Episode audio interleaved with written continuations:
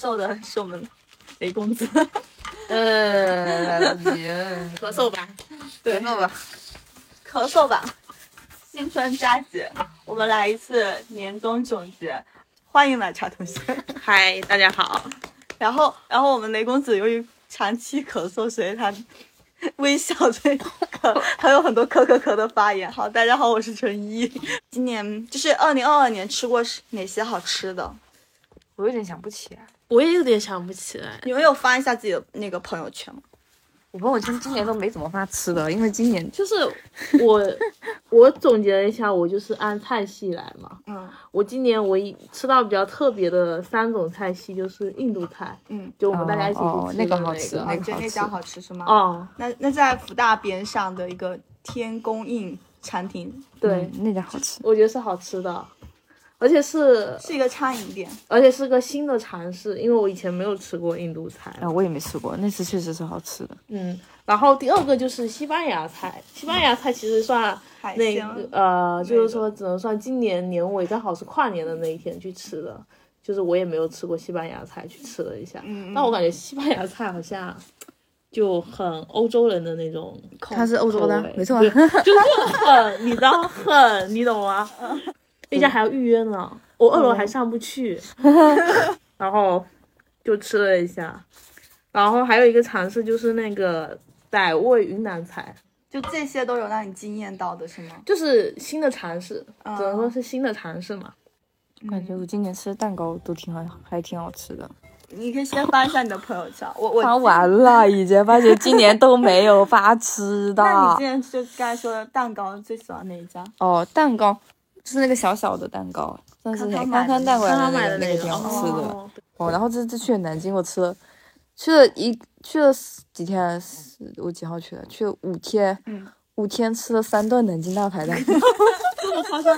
嗯，因为不知道吃什么嘛，然后在南京都在吃连锁店，啊这样子，它也算连锁店啊，就是分不同的哎去了不同的南京大排档。第一家了。对啊，在东北要开嘛，嗯，是去了三家不同的南京大排档，但是最好吃的还是第一顿吃的，你觉得有差吗？有差啊。哦，然后第一顿可能是因为是第一次吃，第一次吃，然后那样是同学他自己会点嘛，他可能哦吃过很多次，然后他、他就会点嘛，然后我觉得第一次吃的时候就觉得挺好吃，后面两次吃反而没有第一次吃你觉得最好好吃是什么？烤鸭吧，还是什么鸭？忘记了，已经记得我知道名字了，我好像是知道南京是特别爱吃鸭的，对啊嗯对对就是鸭特色的，没有一只鸭子能活着走出去。对，是的，然后我觉得他们那个汤包很好吃，啊，对，汤包好。蟹黄汤包是好吃的。然后回福州的时候就很想吃汤包。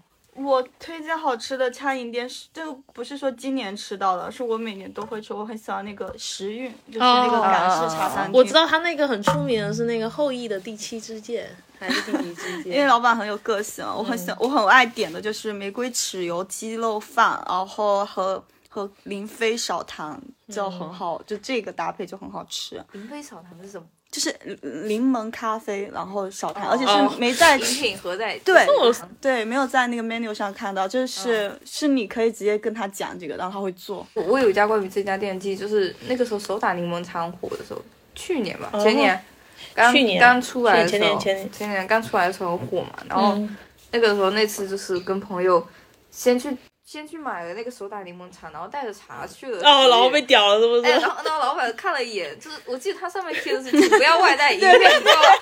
然后我们就这样大摇大摆拿着就就在那边点餐，然后老板说这个好喝吗？我说还行，然后我还我我我还说我还没喝过，要不这杯送给你？他说不要，结果他后来自己送了一杯柠檬茶上来，你知道吗？就他说一定要比较一下，因为他好像师承是香港很、哦就是非常好常像是正宗的的的老师，然后然后他对市面一些饮品嗤之以鼻。反正我就觉得那家很有个性，就是有很多条例。但我有非常惨烈的条例，我可以讲一下。就今年，呃，就是圣诞节，我是有出去吃饭，在全福州都在 阳的状态下，我是健康的嘛。然后我出去吃饭，我去了一个西餐厅，我那天本来就都没有人，我几乎是包场的餐厅，然后里面。嗯，因为他没有人，他肯定不会开暖气，所以巨冷那一天。然后还有就是他们上菜巨慢，法法餐厅吗法法菜我法法餐是同一家店哎。法餐，然后好 好难吃啊！是我吃，而且它上菜非常慢。然后我那天已经非常饿，下班我过去就很饿，然后就是属于那种他每上一道菜我都能，我跟我朋友就能席卷而空的那一种。但是他只服务两个人，居然上菜非常之慢。他们也是试营业的时候去哈，你慢吗？挺挺挺慢，怎么说呢？就是他老板的态度很好，老板出来一直问我嘘寒问暖的，但是上出来的菜毫无顺序，然后面包面包面包面包到了快结束我才上。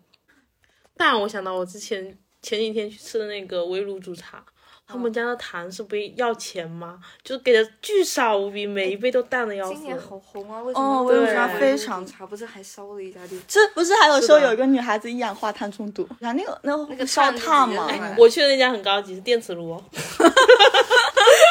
哦，但是你不是标准的围炉煮茶，围炉煮茶，那种，现代科技围炉煮茶不就是要放烫的吗？但是那一家就是健康。是有点离谱。但我今年有很好的小酒馆推荐，哎对，一个是那个厦门的 Lova 那个甲板酒馆小酒，它是早早 A 晚 C，，我之前有回来推荐过，哦，就是它是有它有咖啡，酒店，它是一整栋有酒店，然后第说二反了，早哎晚西早西晚哎。哦早早 A 晚西，我想说它是有酒店，然后它一整栋有酒店嘛，然后有有那个还有是有一个小剧场，小剧场是他给那个来风的那个演出。推荐一下，然后还有一个是贵阳的一个社区酒馆，叫熊西西的，然后它是自己会酿那个精酿葡萄，哦精酿精酿的啤酒，所以它的酒就是很很有个性。它有一款叫我喝的是用贵阳的花椒，然后做的、做的那个啤酒。很好喝，就是你第一口有一点点被花椒的那个冲劲，但是它是个啤酒风味的，嗯然后口感很舒服。就是我今年那个种草到了法式面包的魅力，啊，法棍的魅力。然后我吃过一家叫做巧克力花椒法棍，嗯，就是它是黑巧，然后加上花椒口味的法棍，我觉得还蛮好吃的这。种都想象不到的味道，就对，听过就感觉有点黑暗，结果结果还不错吃上去还不错。这个是我推荐的小酒馆吧，三家。然后讲到这个，我圣诞节是圣诞节前一天，我还是健康的情况下、出去把那边的什么蛋糕什么的去、去领了一圈，很好看。对，然后、然后然后特别搞笑的就是就是我虽然印象非常深，因为那边有很多新开的店嘛，嗯，然后圣诞节去的时候，要么就是老板就在外面，我们午休不做，很唏嘘，因为、哦因为人真没人。哦，要么要么就是老板说，要么就是另一家店老板说这个现在不卖了。你去别家店拿吧，反正就是都是，要么就是门口，你知道，就是那种新装好的，然后门口就是一个铁链锁在里面，然后东西就这样放在里面，哇，好萧条，你知道吗？那种感觉真的好惨啊！非常的摆烂。但烟台山是圣诞气氛最浓的地方，但是也是，跨年算是吧。还有放烟花呢，嗯，今年烟台上确实很不错。那奶茶，你不是有做了一个奶茶评选吗？不介绍一下你今年喝的这些东西？可以，今年因为我那天看到他发那个，今年，我。觉得不愧是奶茶哎，好会评选。因为我记得看了我一个博主，他们不是要做年终测点，说嗯今年的电视剧哪些哪些，然后我就根据他做了一个吧。今年稳定发挥的还是塔莫茶系，嗯塔莫茶是福州的茶颜悦色，别人都这么说。确实跟茶叶喝起来没什么大区别。第一家店是在台江万万达。嗯，哦，总部也在那儿。那最好喝的你是哪一款？今年我是他们今年三月份还是四月份出的复苏，是我的年度单品。哦，那个挺好喝的，对，它是紫紫苏加白桃嗯，紫苏加白桃。它是有清爽感，然后又有厚重感的那种感觉。够没有很甜，就很哦足够淡了。我它就是感觉有点健康，但是我觉得茶颜悦色没有它好喝哎啊，。这样子吗？对你确定不是被它养习惯了味？对我那时候去，因为我觉得茶颜悦色它在外面的时候很难买，是难买啊，对好多人排队，真的很夸张。因为我那时候我朋友我排了还是觉得很夸张，就是这么我那时候我朋友排了两个小时，然后每个人只能买两杯。是南京那个时候也是国庆时候新开了，嗯，一共现在就五家吧，在南京。然后它那个商场是这样的，商他在商场的负一楼有一家，然后他排队呢是从这个店的门口，对然后那个商场弧形一圈排到了隔壁店，然后他隔壁店是麦当劳，你知道吗？排到了麦当劳的门口划了一个线。然后我们最早是先远远的走过去的时候，先看到麦当劳，我说哎麦当劳到茶园是哎怎么就这么一段有人排？因为他那个队伍是从那个小巷里面，穿进去，是这样的。结果到了门口，什么这个是对头，什么这样又让我先回来，就是那时候，那时候我在武汉看的时候，我觉得啊，这门口好像没多少人。你知道是什么情况吗？那个广场是下沉式的，哦下面下排了非常哦，多的人，这真的很夸张。然后后来那天晚上我是到了十点，他是说九点就就是门门口挂了一个牌子，然后那个店门口写的我们九点以后就不卖了。结果到了十点还剩下几个人排队嘛，嗯然后我们就趁最后赶紧去排，排完以后有人看我们进去排了，还有一个阿姨特别搞笑，就是把那个手机给前面的人，小弟帮我买两杯。哇，好精彩啊！我但是每人不是只能限购两杯吗？他有朋友啊，哦，然后因为我们也是两个人去买嘛，我们就那时候有有两个朋友他们没有在，就是我们一人买了两杯。嗯，我对，那个时候还充了两百块钱，嗯，因为他那个有有送，但是、但是到现在为止就是没办法去你没用完啊，没办法用完、啊没办法。去实得下去去践它。哇，特别搞笑，那个小弟脸特别不开心，结果还是把那个阿姨买了，你知道吗？很搞笑，非常搞笑。搞笑。年度清爽单品就是青柚和泰绿柠檬茶。这是哪一家的？青柚是唐末茶系的那个果茶蟹，然后泰绿柠檬茶就是邻里呀、那种。哦我其实最喜欢的是宁香宁，结果我最喜欢那家店在医院旁边，就是倒了吗倒了。那个叔叔真的感觉也不行了，只能红对一年。对，但是他们家是好喝的，嗯，就很浓郁。然后年度浓郁单品就是碧林呃焦糖碧根果奶茶冰骑士这好茶和奶砖绿芒，还有草莓富士山。哪家哪家哪店？家店？听起来这名字就是碧根果奶茶冰骑士就是 Seven Bus 啊，哦哦然后奶砖绿芒一点点嘛，哦，然后草莓富士山就是那家，就那新加坡奶茶，不什么记的忘了，我也忘了。对，蓝色的蓝白默契。不是，哦，木西，对不起，是周杰伦的，就是他们家有一个什么牛油果奶昔很出名的那家店，不知道，突然间卡住，不知道。那卡住了。我好就你还我跟他就是反的，我很容易点到很难喝的。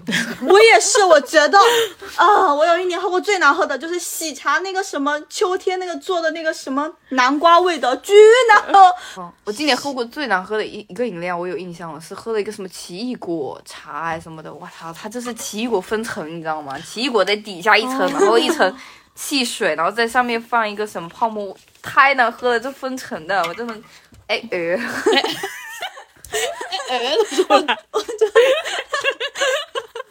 那你今年有没有就是离离开福州出去玩？我就我就今年去了南京，我今年最远的地方应该就是泉州晋江。来讲一下你的晋江 晋江晋江之旅。你今我晋江是那时候去看电竞比赛嘛，有一个叫 NXT 的那哦个电竞比赛，哦。然后那时候刚好朋友有票，就带我去了，就非常临时的决定，花十六块钱去做了核酸，对的，嗯，而且是非常临时，就是前一天晚上他说你要不要来，然后我我立马订了票，第二天我已经在晋江了，嗯，就看了那场比赛，比赛还输了，，好吧，那没事了，还是二比零输的。哎，那没事了。那磊磊的南京之旅，我就是去南京，我去南京是去参加同学的婚礼嘛，嗯，国庆？国国庆对，国庆的七号好像，就是后面对后面的两最后最后两天，所以我们前面就是说去玩几天嘛。然后我去真的就非常的典型的旅游路线，嗯。去的什么嗯博物馆、嗯。啊博物院，然后那是非常棒的，对那个真的还挺大的，然后、嗯。然后人还挺多，然后它其实还蛮多规则的，因为现在疫情嘛，今天那段时间，然后要预约什么的。他一直都要预约。对，然后我觉得比较让我惊讶到的是，我去了那个中山陵那、哦，我也那个去了。因为我我原本会觉得那种风景的地方都差不多，就对都是山啊什么，但是嗯。你真的去了以后，发觉哦，它那个确实有很多壮观的地方，对，对特别夕阳的时候，哦，然后就是一个它是很直的那一种。对，因为它它本身建造的时候是有很多那种风景园林的规划在里面的嘛，哦然后你手机其实拍不出来那种效果，对就是。要对对你自己拍下来觉得好像是好看的，但是你实际上你真正站在那边的时候，才会觉得哦，这个东西真的很漂亮，而且真的好大。嗯以前古代那些皇上的后花园真的好大呀，难怪天天逛后花园，真的逛不完。这一怪不得妃子可以一辈子住在里面都不让出来。那个你这个公园是真的有点太大了，这每年都有不一样的新你知道那边花样以搞是可。以坐小车车的吗？我知道，但是我们没有没有坐啊，我们就纯靠走，而且你知道我们是吧？嗯，上午去了中山陵，下午去了博物院，你这么厉害，就这个安排安排成这样。但是那天我们后来还好，那天晚上还去喝了茶，因为觉得哦，你这行程很满啊，，我要去找你的水杯。你的行程有点满啊。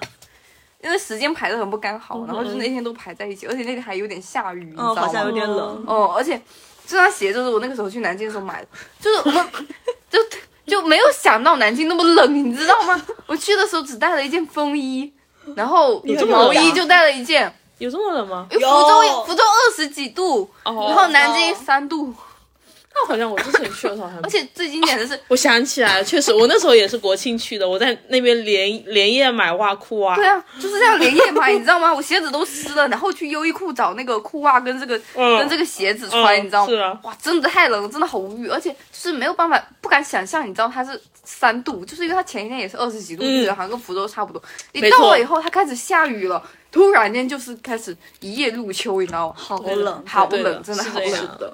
我想起来了，它其实跟福州没有很大的区别，没有很大区别除了这些空气也很像，然后对，就是我它城市建设的那种绿化也非常对对对，然后它。还有那种也是那种古城区嘛，就是夫子庙那一片嘛。嗯然后我走过去，这不就是南门东吗？对，它有很多都很像。是的，非常像一。样的，就是这种感觉。对我上次去的也是，我上次是我是呃大学的时候去南京，是因为音乐节去的，嗯然后啊，我也是。是因为李志的有在那一场，然后很冷，冷到我就是。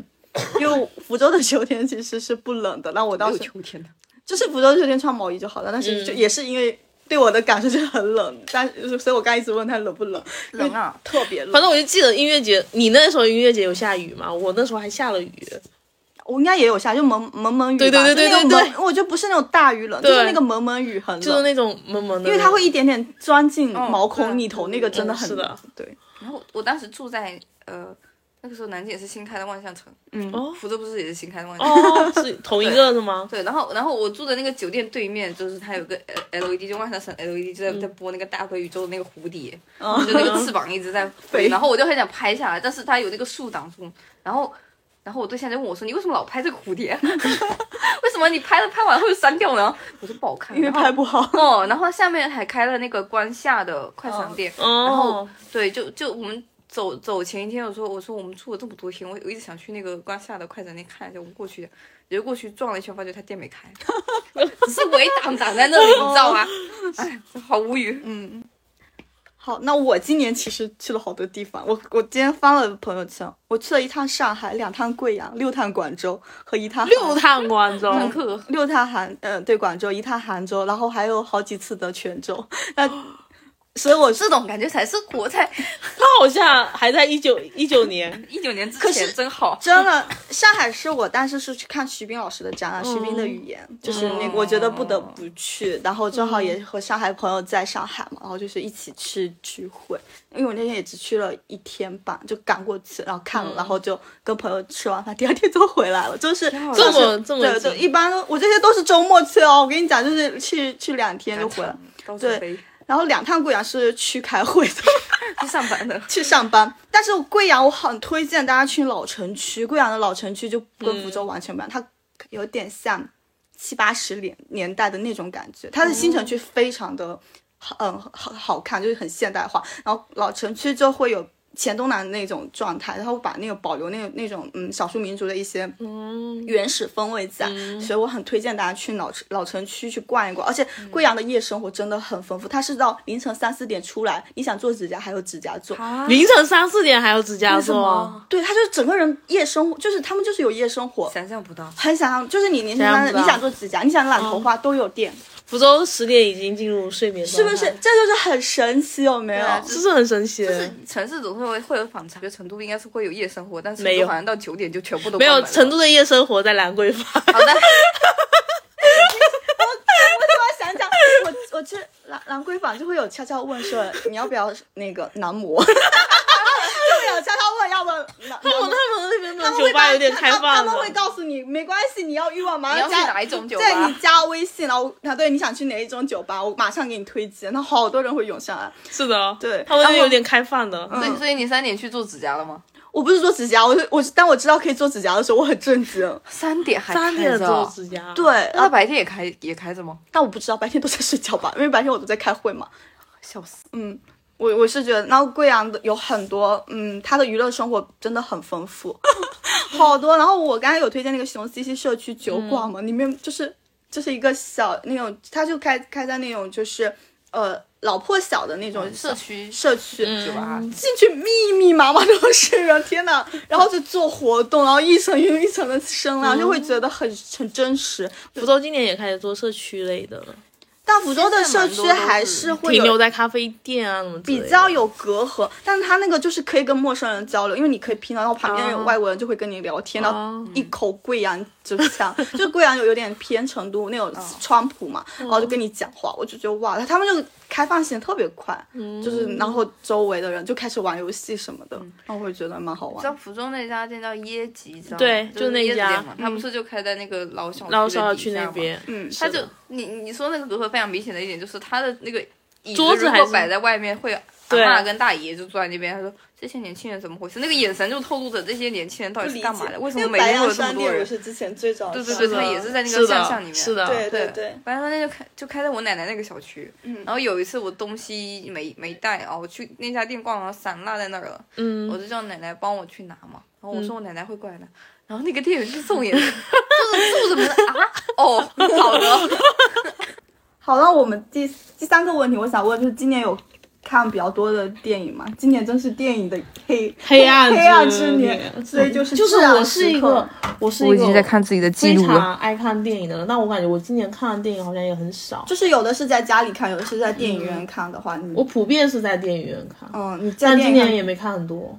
想见你是今年看还是今年今年还是二零二二年看？二零二二第一场，二零二三第一场，嗯，那你就是跟我们一起看《阿凡达》是吗？我没跟你看发阿凡达哦你那天阿凡达我阳了。哦，嗯，找那个豆豆瓣的记录。我也是。然后就开年那几部什么国家片嘛，什么那个哎哎那叫啥？长津湖，《长津湖二》然后还有那个狙击手，哦，还有一狙击手部好像也是。张艺谋的。对，还有一部也是主旋律题材，对。主旋主旋律题材。是的，因为我今年看了《爱情神话》，哎，没错，爱情神我话爱情神话。然后呃，我先说电影院的吧，《爱情神话》，然后呃，《想见你》我是二零二二年看的嘛，易烊千千玺的《奇迹笨小孩》哦，然后还有《阿凡达》，嗯，这这几个。然后其实我自己就是自己自己在家里看，我看了那个《花束般的恋爱》，然后《瞬息全宇宙》然后我找我之前有跟你们说，然后《分手的决心》，然后就还有一些我就会找那种早期的电影，就我很喜欢那个呃千禧年那个时间那个风格，所以我我最近把那个《律政俏佳人》看了嘛，就一二就又重温。电影频道经倒倒，霉爱神，你们有看过吗？我觉得很好看，这是我小学很喜欢看。他就是运气非常之好，就是出门就能彩票捡彩票。他说我现在就是嗯嗯什么纽约街头车都很堵嘛，他说他出门就有车可以打到，就他就是个幸运女神的那种。然后他一然后他有一次就是跟一个，然后还有一个男的是一个非常倒霉，他一辈子就是什么就是他虽神附体，一个是就。幸运之神附体，然后他们俩有一次接吻，就把他把他好运传给了那个男的，那个男的把他的好坏坏运对对对，然后最后他们后来就是命命运交错，然后最后还还是在一起。我就觉得，嗯就是好莱坞早期的这种轻喜剧的爱情剧，就会让我觉得很轻松。就是我、嗯这就是我今年会看的电影。嗯，你们刚才都讲电影，我就推荐一些剧吧。嗯，好，就是过年那个时候看了一部叫叫《疼痛难免》，他是本卫肖演的，嗯然后他就是讲他是那个妇产科的嗯医生，打破第四堵墙的那种叙事方式，就是在剧里面演演，突然间会转过来对着镜头讲一句话，你知道吗？就讲一句剧情以外的话的那种感觉。是小说改编的，有点黑暗的风格在里面，黑色幽默的蛮多讽刺的事情。它整个故事情节其实没有很舒服，就是它的呃不是那种合家欢的一个剧情，它就是一个比较残忍的一个故事。但是它的剧情还蛮精彩，它就讲了很多关于医院还有一些生活的一些事情，还蛮好看的。然后还有还有苏打的，还有部叫《屋檐推理》也挺好看的，还是然后就是 漫威的，漫威这两年我就不太行。确实不大行，确实。唯一比较可以的就是《万达幻视》还挺好看的，而且《万达幻视》它是每一集都切回到以前，就是比如说二十年代，一直它从二十年代的风格一直演到现代，他们他每一集个环境都不一样，然后就是讲了万达跟幻视他们两个之间的故事，这是唯一一部我觉得漫威这几年比较好看的。这部跟洛基都还可以吧。我之前还很喜欢一个，就是祝你好运，尼奥格兰德这个电影，就是他是讲那个五十五岁的寡妇，她想要找到一个人让自己性性欲高起的一个，所以她找了一个类似于我们常说的鸭子，然后那个男的非常绅士，然后就对她有进行夸奖，因为她是一个那个嗯嗯，就是年纪比较大的女性了嘛，她不是正当年，然后就整个故事我。就是她娓娓道来，我还蛮喜欢，我很喜欢这个电影。就我是今年看过，我是有怎么讲，就让我觉得有突袭感，觉得好像嗯有点不一样，是不是？对对，有点不一样。对对所以这个故事我还蛮。我今年觉得说没有什么特，就是让人觉得有特别特别不一样的电影很少了。嗯电影是很少。分手的决心，他分手的决心还还还不错。但是我就觉得我永远不会像他那样，宋瑞来那样子去是对爱情吧。对。哦，警察局里面是对话的嘛，嗯，然后它里面的镜子，它其实是对焦是不一样的，嗯。就是它有讲说，如果说镜子是模糊的，因为镜子是直接反射出人的那个对。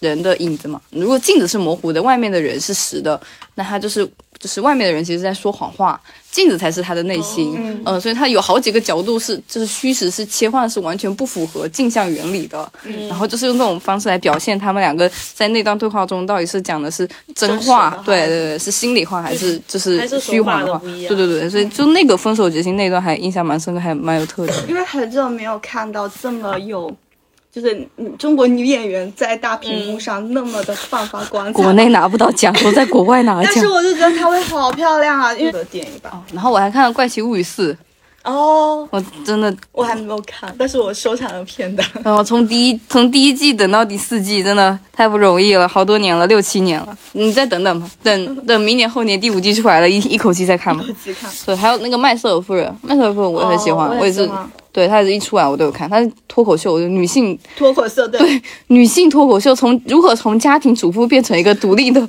女性脱口秀，摆脱身边的糟糕男性。然后，然后他第四季最比较让我高兴的一点就是他终于跟另一个脱口秀很厉害的人在一起，从第一季开始就磕在磕他们的 CP 线，终于在第四季给我在一起了。呃，《青春变形记》好像是我很喜欢这部。嗯那部也挺可爱的，《青春变形记》。就他一生气，他就会变成一个，就是麻辣变形记还是青春变，我不知道。青青春变哦形记对，这个嗯，我也喜欢。对，有一些剧情其实你都猜得到，但是你就是看的时候就很舒服。那个初恋也是哦，初恋，哇我是在哪推荐看的。初恋 初恋那个，First Love 嘛，就是呃，你讲的是电影还是电最近播的那就个电视剧？新播的那个。哦，那个我还蛮推荐大家去对，因看的。为我因为那现八集，哦，因为现在不是很多解说类型的嘛，但是我觉得这部这部电视剧你看解说就没有意义了，因为它的剧情很好猜。对，但是如果你去看它剧，你会觉得很舒服，因为它的配色画面还有对对画面什么都都做的很协调，就很舒服。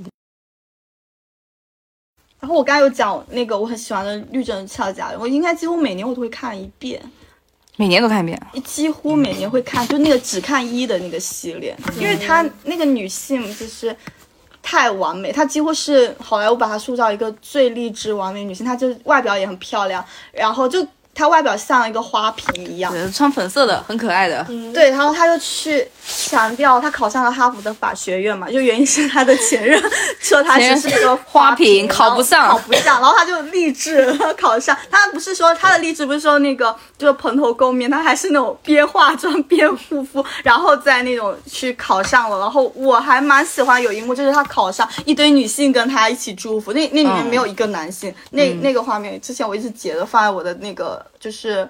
呃，朋友圈背景，我就很喜欢那个力量，就是他的朋友们不是那种刻薄的女生，对，然后然后漂亮他女生就是就祝福他们自立自强、自尊自爱的那种，就是你，然后最后很优秀的，最后那个获得那个优秀毕业生那个，然后演讲，所以我是觉得，就是因为他足够怎么讲，他很完美嘛。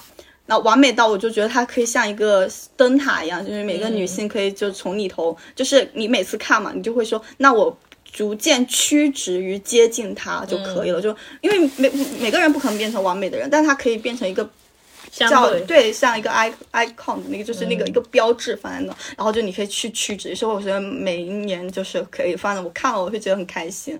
等一下，还有两部让我讲完。哦那上上周 上次在家里养着，一边发烧一边看的双双宋前夫妇。哦，黑暗黑暗。对对，《黑暗荣耀》嗯嗯。就是我原来对《黑暗荣耀》没有抱过太大的希望是吗？对，但是但是实际看起来觉得很顺滑，就是它是讲复仇的，嗯，就是哦，因为、你今年真的对全部都是这种黑暗系的啊，就 哦，没这个，好好是继续讲。我们就是他是宋慧乔演的女生是就是上高中的时候被霸凌。嗯。对被校园我好像有看到片段，是说她去咖啡店点咖啡的那一部吗？哦，是就是那一部是一部啊，就是他他很快速的点完咖啡，但是她其实是是演的，他也不知道他是第一次点咖啡，然后她在这这个片段很出名。是是是是是是是，就是说韩国人很很会拍那个就是穷人的状态，对 对对，他是会从很多心理状态那嗯。，就是就是他被霸凌的一个很大原因，就是因为那霸凌他的人全部都是啊，霸凌他的人有五个人嘛，就对吧？然后有三个人是真的，反正有两个人是真的货真哦，有三个人是货真价实很有钱的嘛，但是都是那种暴发户，就是、嗯就是都有一点黑暗背景的家庭。富人家庭，然后有两个人怎么讲是那种小跟班的，就是家庭也不富裕的人，但是就是想要跟着他们，然后就无人一起霸凌他，从十八岁到三十六岁，然后他就靠着这十八年时间，如何让自己成长起来，然后就是要去报复报复，从始至终都在欺负他的一个女生嘛。就这个听过就很很剧情也蛮就蛮爽剧的，然后真的点进去看以后，他的镜头都都是剪辑都剪得非常好。嗯，就是他那个来回切换，并且加上宋慧乔那个旁白，而且他在这个剧里面是真的感觉上年纪了，嗯，就是跟他十八岁那个时候演《哦浪漫满屋》的感觉比，就是真的有差的，有差的。就是真的有到，呃，有一点中中年的感觉，但是你不会觉得很突兀，就排除他生活中就是之前的一些八卦的话，我就觉得他真的演的很好，嗯，那个看起来真的很爽啊！为什么三月份才出下？我还以为八集就结束了，早知道不那么快看了。我准备把它放在我春节的那个。哦，可以看，可以看我现在。还在囤着。或者等到三月它出完以后，十六集合家一起看，真的应该会很爽。对，然后然后宋仲基那部就啊，就采访你还财阀家的小儿子，对，因为因为他一直挂在前面，你知道吗？就是最开始我没想去看的，我没然后看这个。对，然后他最开始分数就一直有，很很很多人看，他十四集之前分数都还挺高的，都有八八点多分，嗯因为里面演爷爷的那个有一点烂尾了，我觉得、嗯演爷爷的那个那个角色演员演的非常好，就是把嗯，据说是以三星。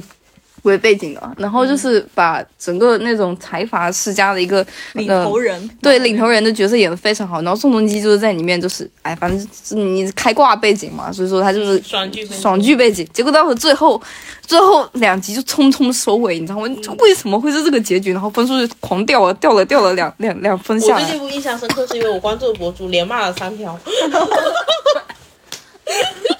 我今年还把《甄嬛传》重看了一下，哦这是我在今年甄嬛传都快包浆了，哇，我真的我又把《甄嬛传》看了一遍，就是我还是略过了他去那我今年看了《知否》。哦好。哎，综艺节目呢？就是我刚才有问，今年的综艺节目需要思考一下，换成恋爱二，跟第一季的感觉差不多，但唯一很抓好，马，你知它其实？唯一的点就在于海恩那一条线了。对啊，但是呃，其实她海恩就非常真实的女生，她很真诚，你知道吗？她就不会管是不是节目，她就自己的所有的感觉，她就是直接暴露出来。就其他人可能会隐藏一下嘛，特别是她那个前男友，妈的，海恩是那个被前男友对对对。对然后因为我没看，就是我哦我有我看到一些你应该也是看了那个，我没有看他的，我他后来有被个男生好好呵护呵护，对对对对对，能感觉到对差别就，就是你那个反差感真的很明显这。差很多，就是头脑清醒的人跟虚伪的人真的会差很多啊。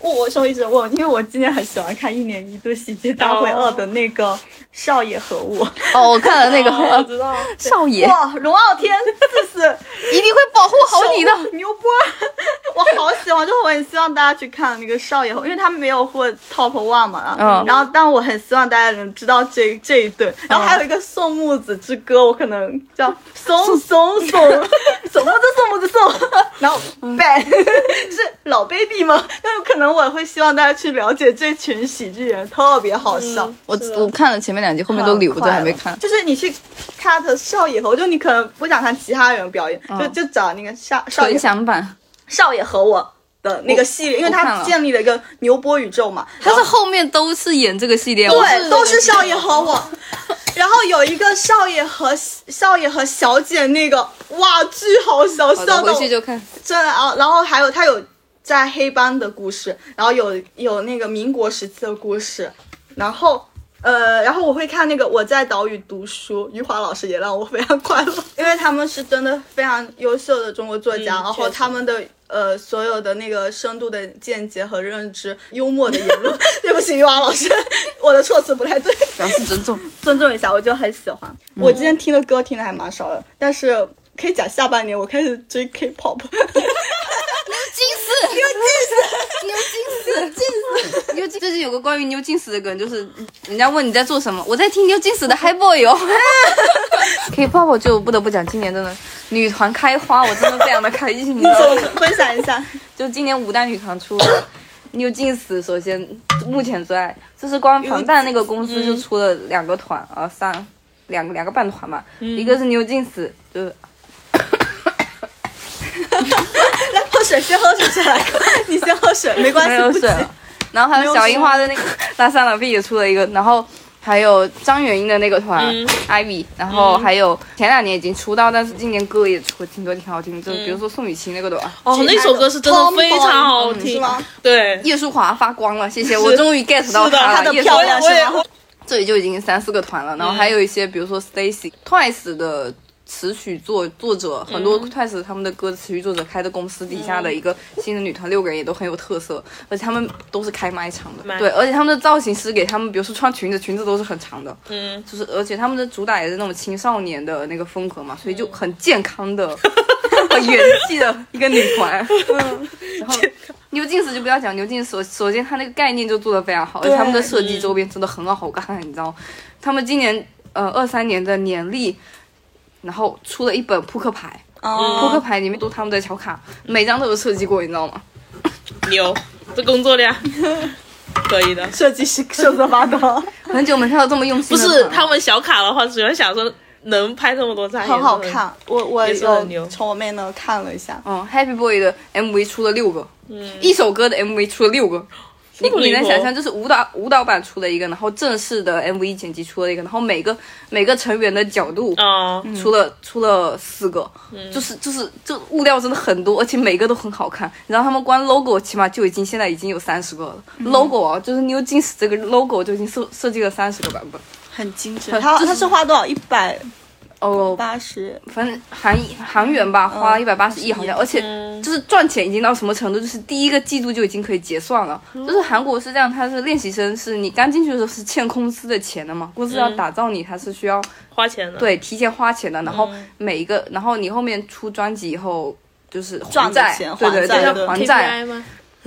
没有没有 KPI，就是你能你能赚多少你还多少，就是像之前那个本月少女，她是四年才第一次结算，四年才把自己的债给还清楚，你知道吗？然后你然后才开始赚钱吗？牛津斯第一个就很快就已经。牛津斯三个月，每个人第一个季度结算的时候，每个人已经拿到了七千块人民币了。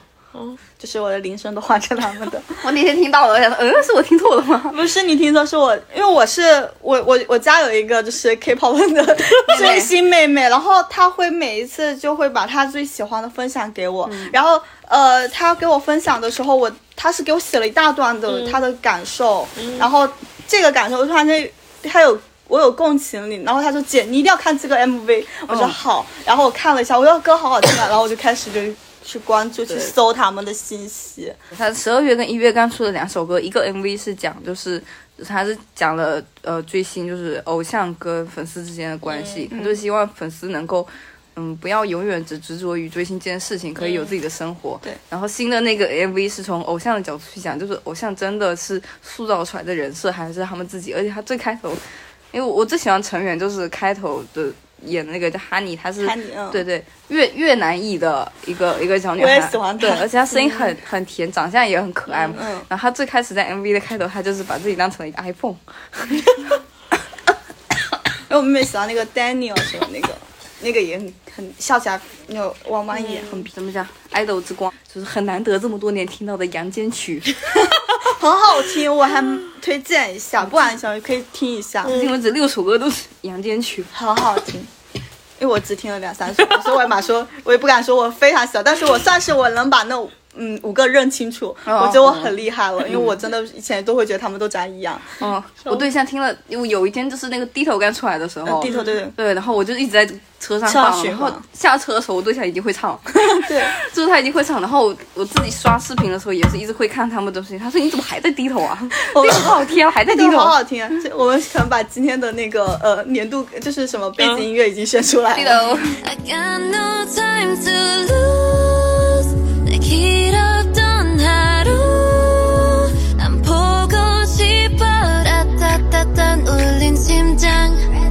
我妹妹有讲了一下低头的一个她的感悟，因为她说她在学校蛮孤单的，因为她一直在念书，然后没有什么朋友，但是她为了家里能就是放心，就会说有、有朋友，然后她就他性格是内向型的，是吗？嗯，他好像在外面会比较内向，但他对我还蛮开朗的。然后就是，然后他就是，嗯，导致我舅妈以为他学校是有好朋友的，所以每次都会准备两份的水果，所以他要一个人悄悄把两份水果吃掉。然后这样嗯，然后他讲这个描述我很欣赏，因为他模拟了一个好朋友的一个故事。然后我以前读，我以前就是读一个，也是一个小说里头有一个故事，就是一个很孤独的人，然后他就是为了。